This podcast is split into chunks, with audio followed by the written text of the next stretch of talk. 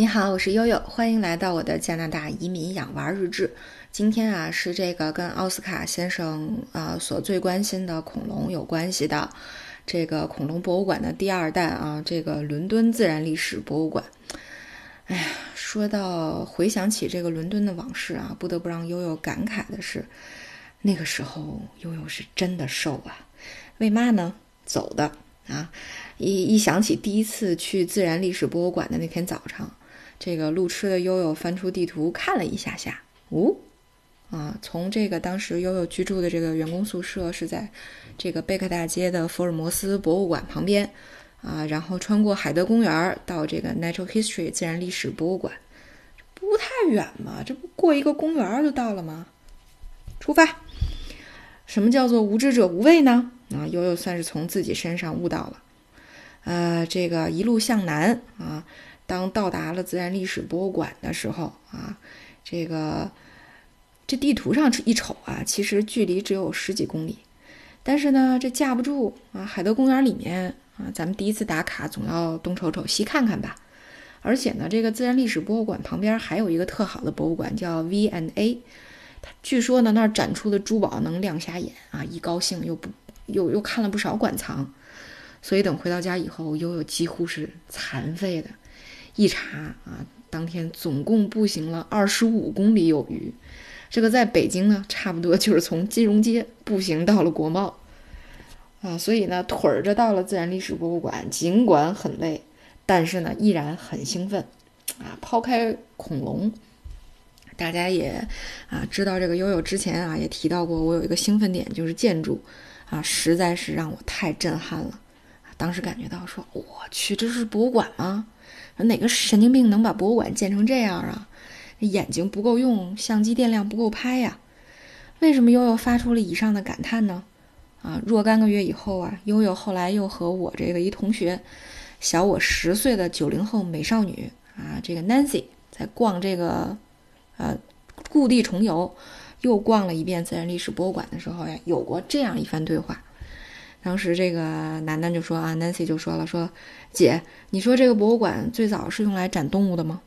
又说，肯定不是啊。啊，楠楠说，那是干啥的呢？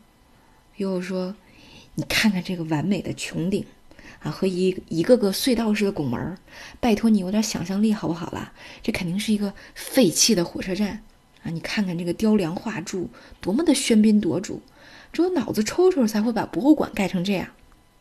楠楠说：“优姐果然老司机。”然后呢，我俩就开心的对着这个大厅中央的这个恐龙骨架叫 DP 啊，这个席地而坐啊，专门还谷歌了一下。老司机立马就翻在了阴沟里。哎呀，竟然真的是专门把博物馆建成了这样的！英国人的脑回路果然是十分清奇的。啊，悠悠，这在在这里啊，给大家读一读网上的简介，你们来感受一下。说，建筑师最初选为伦敦皇家阿尔伯特音乐厅的设计师弗朗西斯·福克，但是呢，福克于1865年啊，在42岁的年纪就意外去世了，只能将人选成了来自英格兰北北部，当时只有36岁，我去，比悠悠还小，而且默默无闻的年轻建筑师。阿尔弗莱德·沃特豪斯，这个沃特豪斯就 Waterhouse，然后水房先生呢，稍微修改了一下福克的设计，就把这个博物馆原本的文艺复兴风格而改给改成了罗马风格。我的个神！虽然在设计过程当中，水房先生借鉴了一些德国教堂的样式，但实际上它与其他任何建筑都不相似，注定将成为一座醒目的地标性建筑啊！大家还记得？天鹅扑水，什么马桶圈、大裤衩还有这个我们热心的网友提供的合肥的一堆啊大烂柴，是吧？所以呢，在建建建造的过程当中啊，水房先生又不得不疲于应对资金 短缺的各种问题。尽管如此，自然历史博物馆中央大厅顶部的装饰性面板也仍然会令今天的访客感到难忘。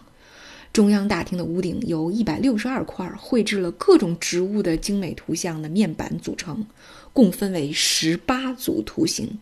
这些美轮美奂的面板由曼彻斯特一家作坊制作，它的布置也显示出了设计者的用心。越是绚丽的颜色，越被布置在接近屋顶中轴线的部分。而这些面板上所展示的图像，都是在当时对于经济有重要意义的植物。这位善善于设计中世纪风格建筑的年轻建筑师，用了十四年的时间，将自然历史博物馆设计成了一座带有着教堂般鲜明宏伟的啊这种风格的建筑。哎呀，悠悠也不想说什么了啊。这个当时给奥斯卡照过好多的相片儿，比如说墙上这个一堆枫叶簇中簇拥着各种各样的小鸟啊，比如说知更鸟啊、鸽子呀啊等等的。这个东央中央大厅穹顶上的这个面板设计真的是非常的美轮美奂啊，不输于任何一家教堂的拱顶石。而且呢，它这个教堂的外围就是外观的设计，颜色也是非常的丰富啊，并没有拘泥为拘泥于一种颜色啊，用了很多颜色相同，但是呢色系又不互相抵触的这种，呃，这种色泽的搭配啊，非常的养眼。所以你说这是一个博物馆吗？多么浮夸呀，是不是？啊，拉回来啊，就在悠悠不知道是应该拍墙还是拍动物的时候。一抬头就被另一个老司机给震翻了。那个这个呢，就是盘踞在大唐一百多年的梁龙化石，D.P. 的 Diplodocus。呃，然而啊，这个见过世面的悠悠也没有被震慑多久啊，因为一谷歌得这个 D.P. 它这个梁龙 D.P. 的化石呵 呵是假的。英国人真的是岛国的格局，看见啥好的都想要。这不是吗？这个老皇上爱德华七世在这个美国的暴发户卡耐基家里看到了真正的梁龙低皮骨骼化石的照片，注意，仅仅是照片就立刻被秒杀了。于是呢，老皇上委婉地表达了一个，嗯，我也想要匹兹堡卡耐基博物馆这样一模一样的恐龙化石。于是呢，卡耐基领了这个。啊，这个这个不情之请之后呢，无奈之下，于是就伙同了三个意大利人，参照这具不太完整的梁龙化石，啊，以及其他五具恐龙化石，把它综合、联想、脑洞大开，各种创造以后，啊，用石膏做了一个仿真的模型，还涂成了黑色的，做旧了一下啊，人工做旧了一下，送给了老皇帝。哎呀，这边呢，还就真当个宝贝似的，放在了这个伦敦自然博物馆的大堂里面。这一放就是一百一十二年，而这几年呢，不知道是哪个有见识的领导终于醒过闷来了啊！这个日不落帝国怎么能够放赝品呢？于是呢，就改放成了这个蓝鲸骨头。这个在呃当时啊，这个在一一六年、一七年啊，这个梁龙低皮的恐龙粉丝们在推特上还发起了声势浩大的抗议活动。可是这个这个。执着的啊，有个性的领导也没理他们那一套。二零一七年，这个叫名为“希望 ”（Hope） 的这个呃鲸鱼的骨架还是闪亮登场了啊，代替了梁龙化石。那么梁龙化石呢，就到英国的各地去巡展了。那么大家可能很好奇啊，为什么英国是这个欧洲的这个恐龙化石啊，或者说这个自然历史博物馆是整个欧洲这个观赏恐龙化石最佳的一个场所呢？啊，为什么英国人这么执着于啊？包括全欧洲的人民为什么都这么执着于这个自然历史博物馆里面的恐龙馆呢？啊，因为别忘了啊，恐龙是他们发现的。相传，在1822年，家住在英格兰东萨克斯郡的医生叫曼特尔，娶了一位很好的太太。这位充满了好奇心的女子在野地里发现了一颗巨兽的牙齿，从此两口子就走上了我不是潘金莲的道路。非要各位科学家们啊去认同，这不是犀牛角，这也不是河马牙，这是一种来自远古的，或者是来自外星的巨兽的化石。哈 可想而知，两口子真是四处碰壁。要知道。这个好大夫常有啊，这个好的动物学家不常有。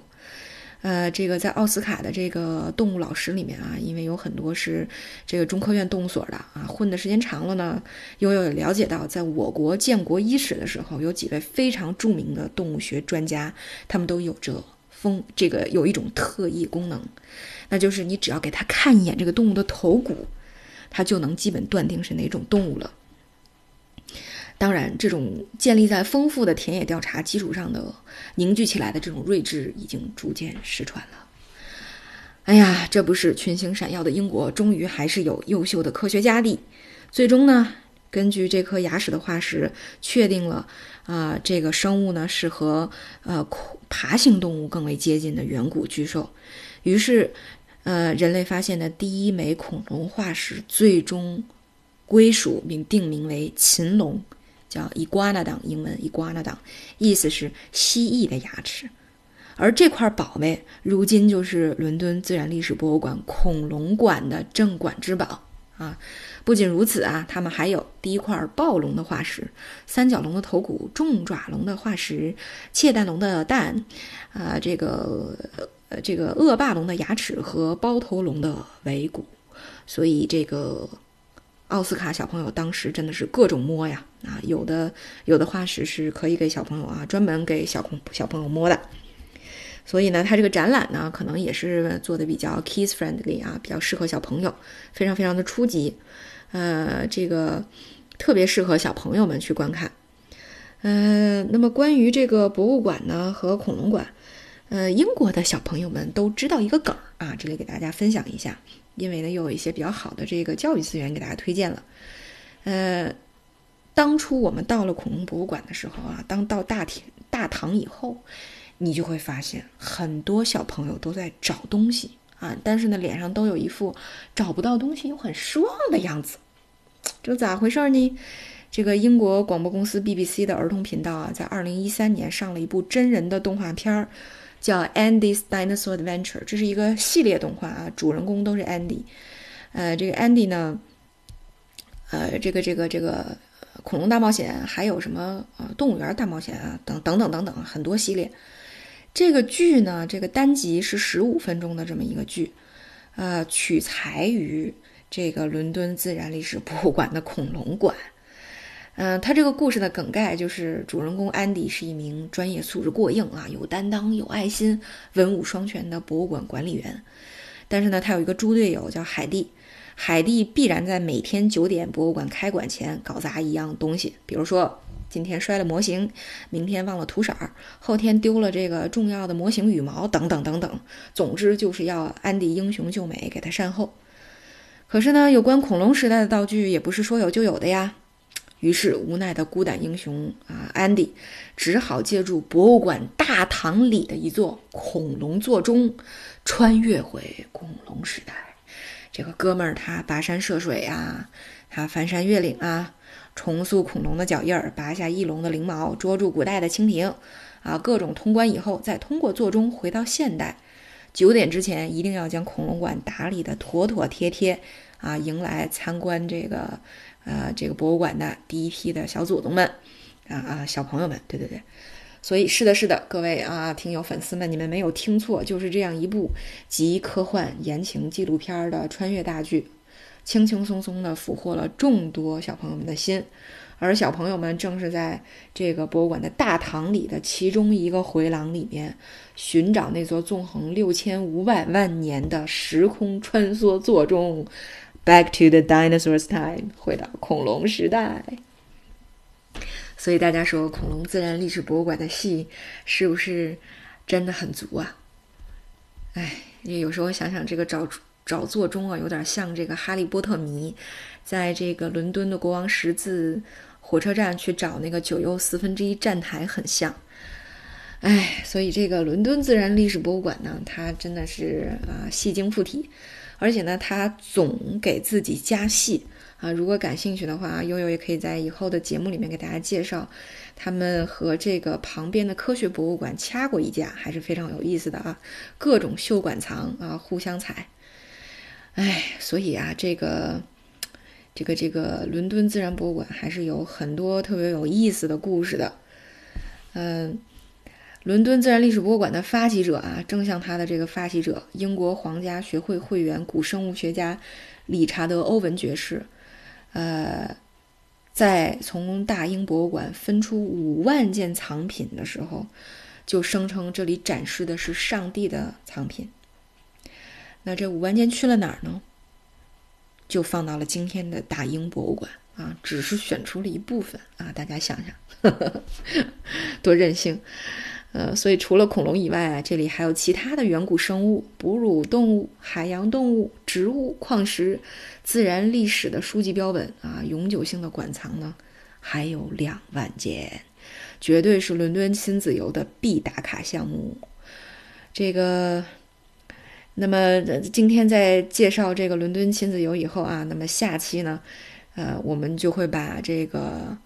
这个视角啊，终于移到了加拿大的红鹿河谷，给大家介绍一下这个加拿大一座著名的啊专门的博物这个恐龙博物馆了。好，那今天就到这里，感谢大家的收听。